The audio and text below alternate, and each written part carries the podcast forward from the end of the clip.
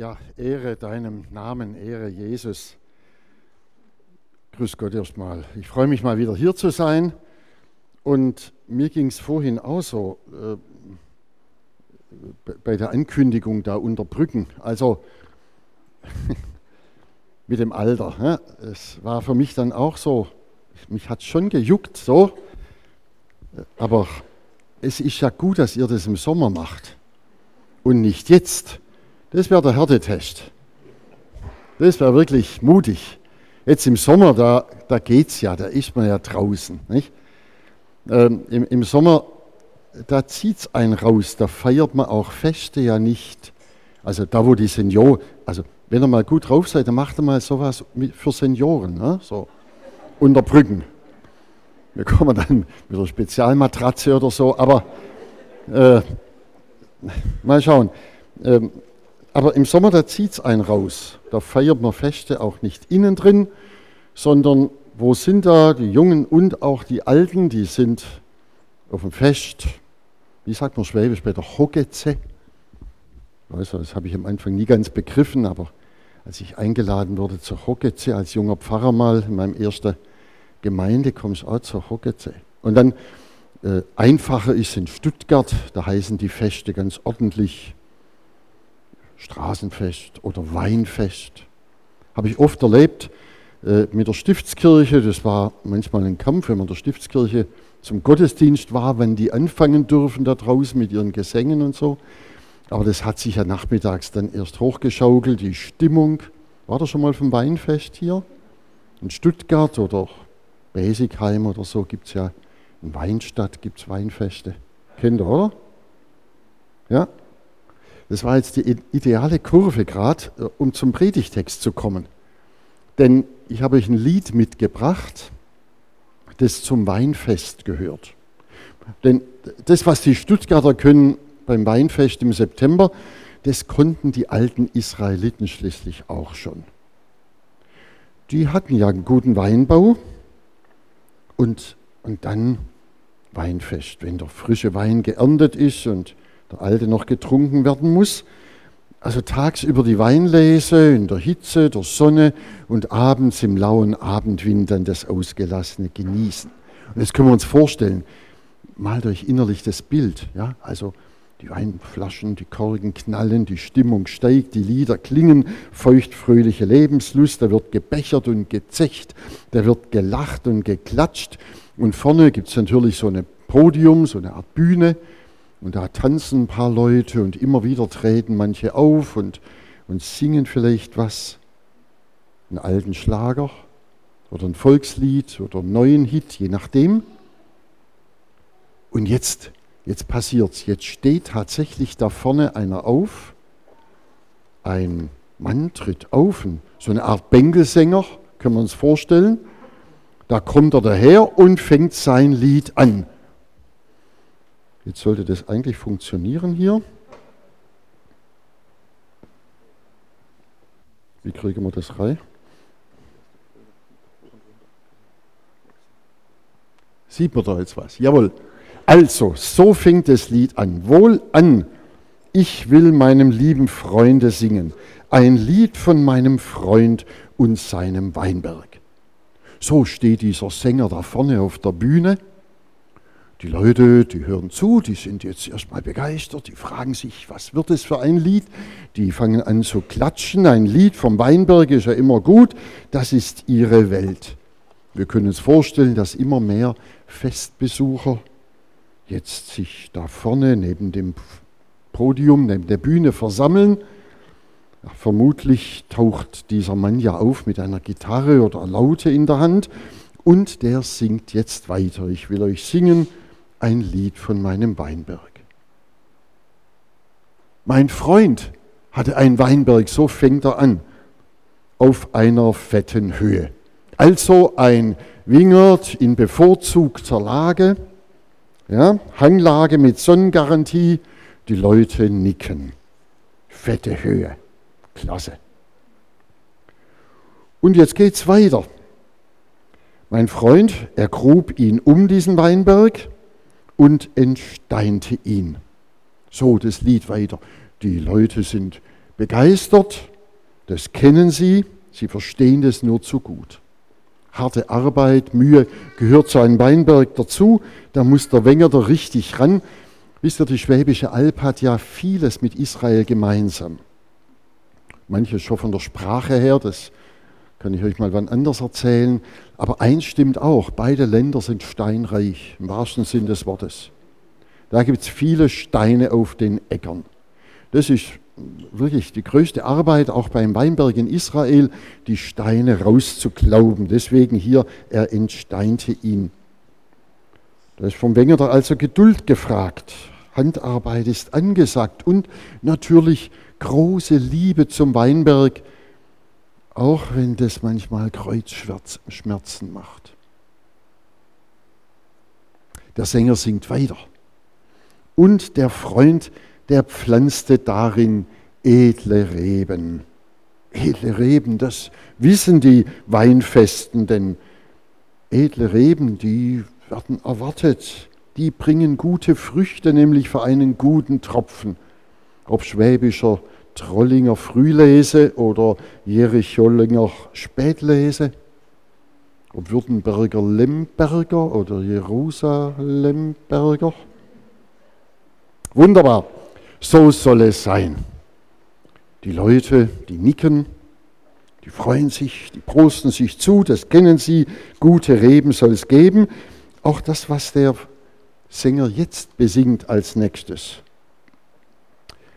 Nämlich er, der Freund, baute auch einen Turm darin und eine Kelter, die grub er.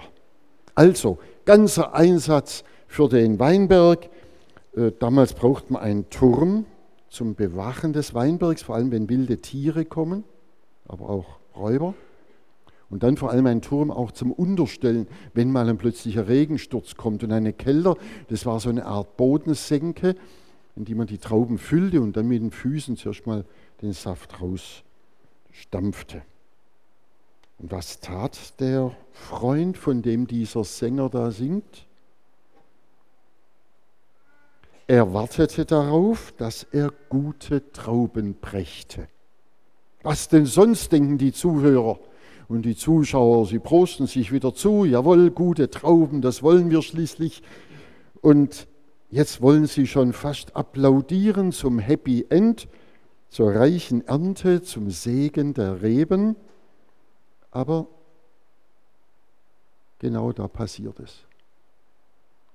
Das Lied kippt. Die Leute stutzen.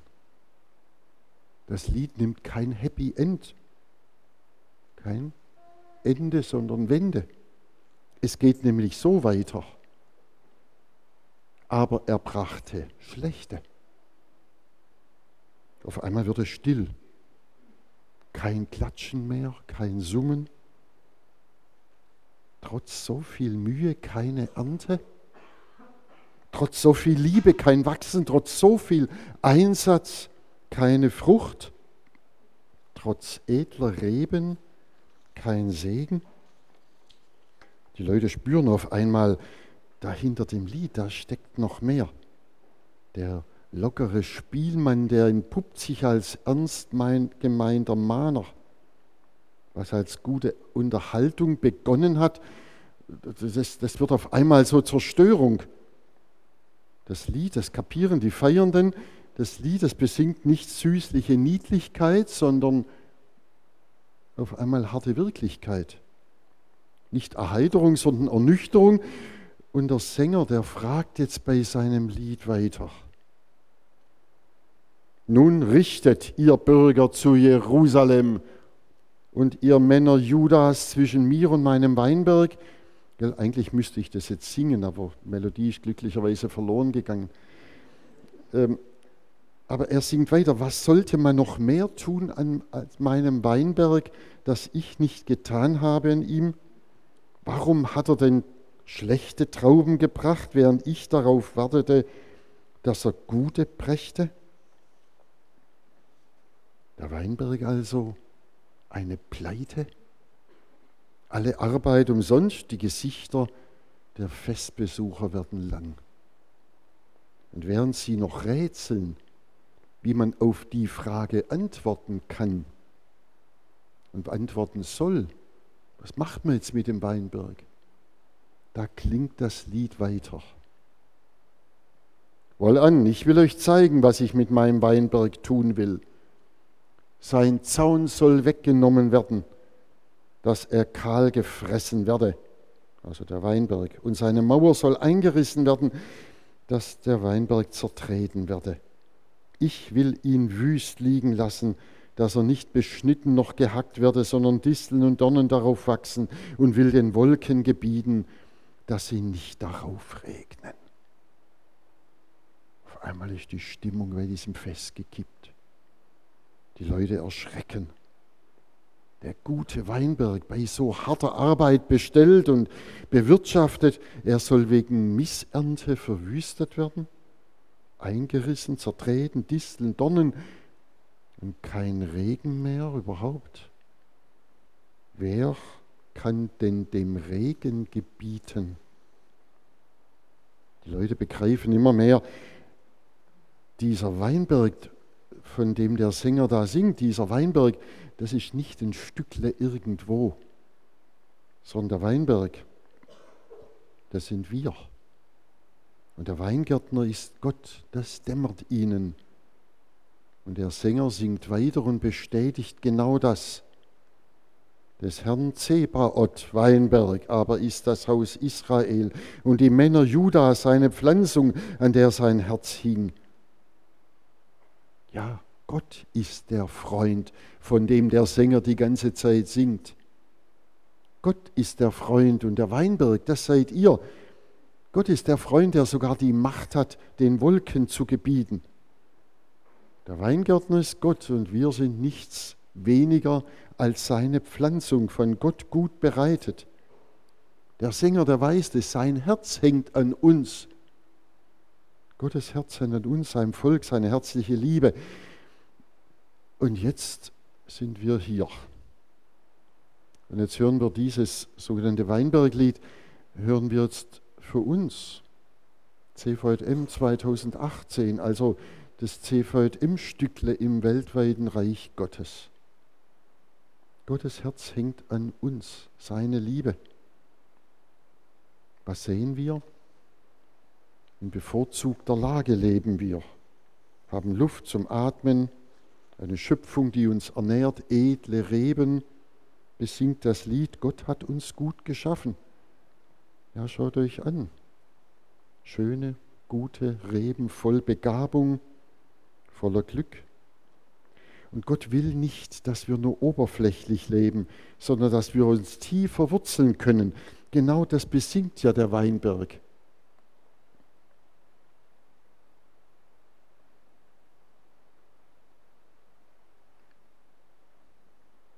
Er grub ihn um. So singt der, Wein, der prophetische Sänger. Das gilt fürs alte Israel genauso wie für uns. Gott ist am Werk, heißt es. Gott ist am Werk damals in Israel. Er hat sein Volk aus der Sklaverei in Ägypten geführt. Er hat es bewahrt vor vielen Gefahren. Er gab ihm sogar seine Weisungen, Gebote zum Leben, Freude an seinem Wort. Und dieses ergrub ihn um. Das geschieht schließlich immer wieder neu. Das geschieht auch in jedem Gottesdienst, auch hier, wo Menschen zusammen sind, wo sie feiern, wo sie auf Gottes Wort hören. Da ist es so, wie wenn der Weingärtner Gott kommt und, und jetzt umgraben will. Er arbeitet an uns. Das Boden bereiten. In jedem Gottesdienst geschieht etwas von seinem Wurzelbereiten, von seinem Bemühen, dass wir uns im Leben einwurzeln können bei ihm. Wie sich ein Weingärtner im Jordantal oder im Remstal oder Budwartal, wie, wie der sich Mühe gibt und die Weinstöcke, so ist dem Weingärtner Gott keine Rebe einfach egal. Er entsteinte den Weinberg, heißt es hier. Überlegen wir mal, wie viele Steine hat Gott schon aus unserem Leben geräumt, auch aus dem Leben des CVM, aus dem Leben der Christenheit weltweit. Wie viele Steine auf dem Weg seines Volkes wie viele Steine auch in unserem Leben. Brocken der Sorge und der Angst.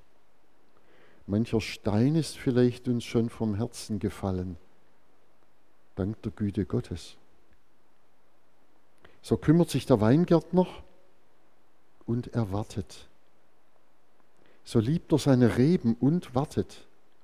So pflegt er und nährt er und wartet darauf, dass er gute Trauben bringt, viel Frucht. Aber er brachte schlechte, heißt es dann. Ein hartes Gericht in diesem Weinberglied. Und die Frage an uns, was für Trauben wachsen denn bei uns?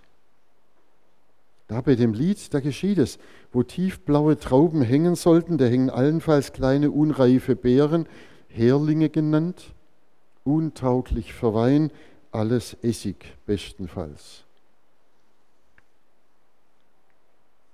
Am Ende wird das Lied noch mal deutlicher. Da steht ganz am Ende, er wartete auf Rechtsspruch. Siehe, da war Rechtsbruch. Auf Gerechtigkeit, siehe, da war Schlechtigkeit. Luther hat das hervorragend hier übersetzt. Im Hebräischen ist genau so ein Wortspiel auch schon im hebräischen Text zu hören. Also da heißt es Mishpat, Vöhine, Mispa, Zedaka, Vöhine, CRK. So heißt es auf Hebräisch. Luther hat es hervorragend rübergebracht. So nah liegen sie beieinander. Gerechtigkeit und Schlechtigkeit, Rechtsspruch und Rechtsbruch. So nah lagen sie damals zu Jesajas Zeit beieinander und so nah liegen sie auch in unserem Leben oft beieinander. Aber Gott will, dass in unserem Leben Früchte wachsen. Dass Früchte wachsen, dass wir die Liebe, aus der wir leben, aus dem Wurzelboden Gottes ziehen, dass wir die Liebe in uns aufnehmen, wachsen lassen, so wie eine Pflanze Saft holt aus dem Boden und sie dann sozusagen in ihre Verästelungen gibt. Dass wir seine Liebe durch uns hindurch wirken lassen, die Verästelungen unseres Lebens, unsere Familien, CVM rein, die Gruppenkreise, in unseren Beruf hinein. Und zwar ganz konkret, keine anderen Götter neben mir. Da stellt uns dieses Weinberglied im tiefsten vor die Frage, was ist uns, uns im Leben eigentlich am wichtigsten? Wo sind Prioritäten? Was ist uns wesentlich? Hängt unser Herz eigentlich nur am Geld oder am eigenen Ansehen, an der eigenen Ehre oder an Wellness? Ja, aber das sind ja alles keine Früchte, die bleiben letzten Endes. Ein Glaube, an dem Gott nur Zierat ist, um das eigene Ego zu streicheln, der wird irgendwann faul und essigsauer. Frucht bringen, meint die Bibel. Das ist das ganze Weinberglied. Da unten des Herrn Zebaoth ist das Haus Israel.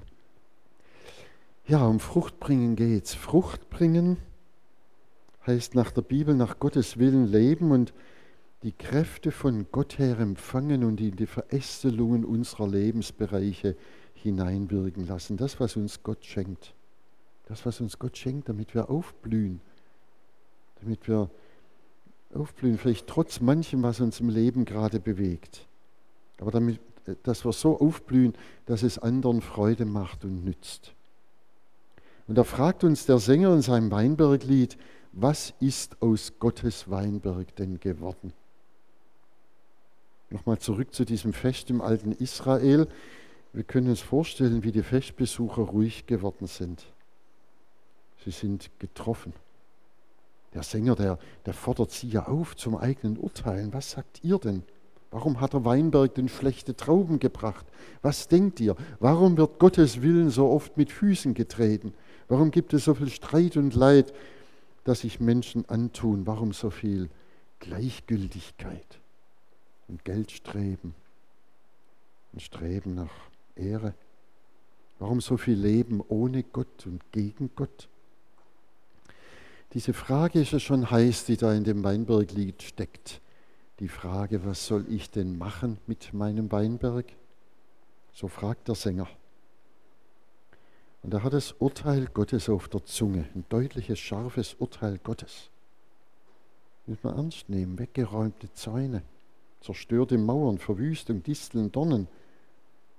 Das muss kommen, wenn von Gottes Mühen um uns nichts ankommen darf.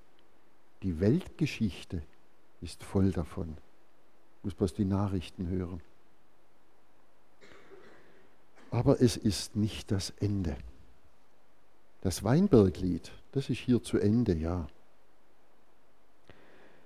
Gott aber war mit seinem Volk längst nicht am Ende. Es ist seine Güte, die bis heute anhält, dass er mit unserem Leben nicht zu Ende ist. Darum hat er den Propheten geschickt, darum hat er ihn auftreten lassen.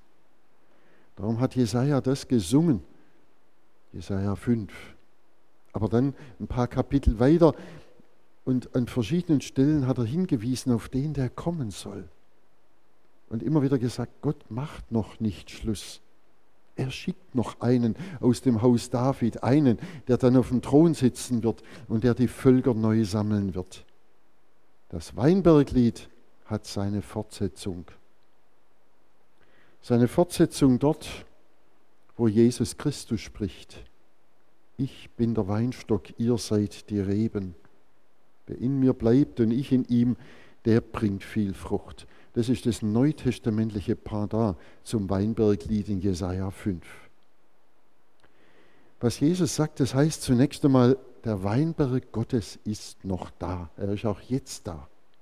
Er ist überall da, wo jetzt heute Morgen Gottesdienste gefeiert werden, auch jetzt mitten unter uns.